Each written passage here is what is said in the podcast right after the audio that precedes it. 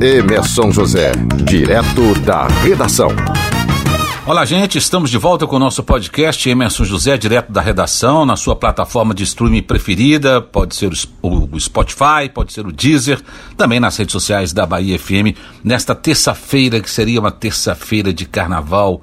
A gente aqui em Salvador, com uma cidade lotada, assim como você aí no Rio de Janeiro, você em Recife, você em Porto Seguro, você em Ilhéus, você em Belo Horizonte, você em Olinda, seria uma terça de muito dinheiro entrando, muita folia, muita festa, seria coroado um final grande de carnaval, como sempre temos na nossa história. Mas, mas infelizmente dessa vez a saúde tem de ficar em primeiro lugar.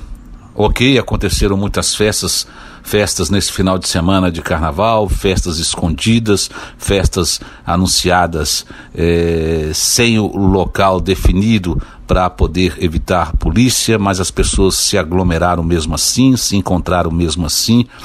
Mas diante dessa irresponsabilidade, vamos ver o que acontece nos próximos 14 dias.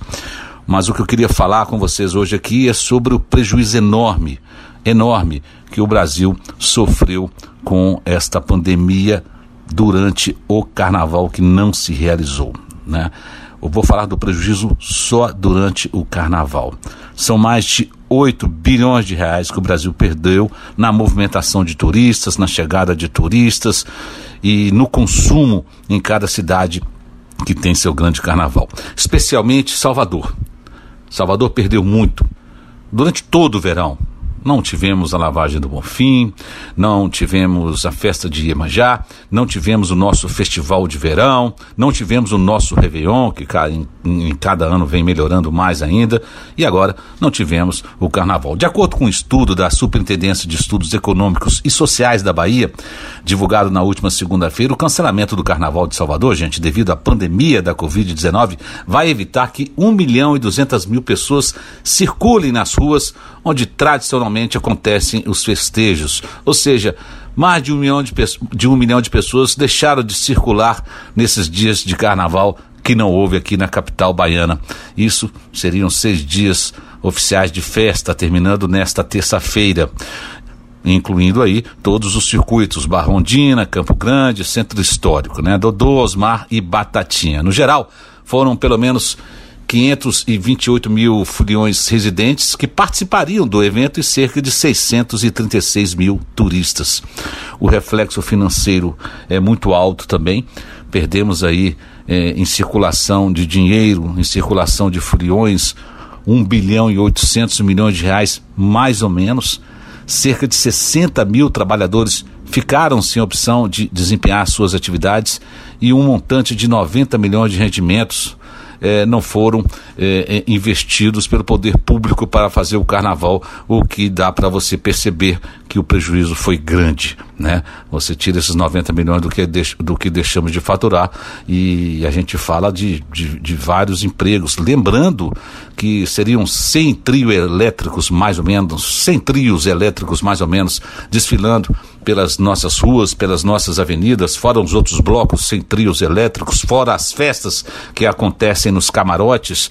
E a gente não está aqui falando só dos grandes camarotes que desempregaram, não, e nem só os grandes trios elétricos. Trio elétrico, por exemplo, um grande trio, a sua manutenção durante todo o ano já é um prejuízo sem nenhuma festa, né? Quem, quem tem um trio elétrico eh, grande tem pelo menos 20 funcionários fixos para ter uma boa manutenção do trio. E olha, gente, não falamos apenas desses trios e blocos, como eu já disse. Falamos também daquelas pessoas que perderam seu emprego temporário durante o carnaval. Os ambulantes, os cordeiros, as costureiras de abadás e camisas de camarotes, os vigilantes, garçons, o entregador de bebidas, comidas, a turma contratada pelos buffets, os DJs, o pobre catador de recicláveis nas ruas, enfim. Foi uma infinidade de empregos permanentes e temporários perdidos. Havia o que fazer? Não. A saúde está em primeiro lugar. E falando em saúde, temos que continuar tendo muito juízo nessa hora em que a vacina está chegando, pouquinha, mas está chegando e já é um começo. É importante é, esta consciência, saber sobre tudo isso, para que nesse finalzinho de potencialmente o que seria um carnaval, as pessoas se cuidem. Você se cuide.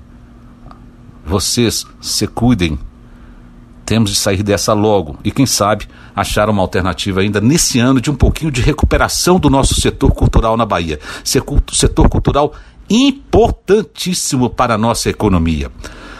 Lembrando que tivemos o carnaval no ano passado. São João, não. E talvez tenhamos mais esse prejuízo esse ano ainda. Porque São João, em junho, está perto. E o São João é importantíssimo, principalmente para dezenas de cidades do interior que vivem dessa época de São João.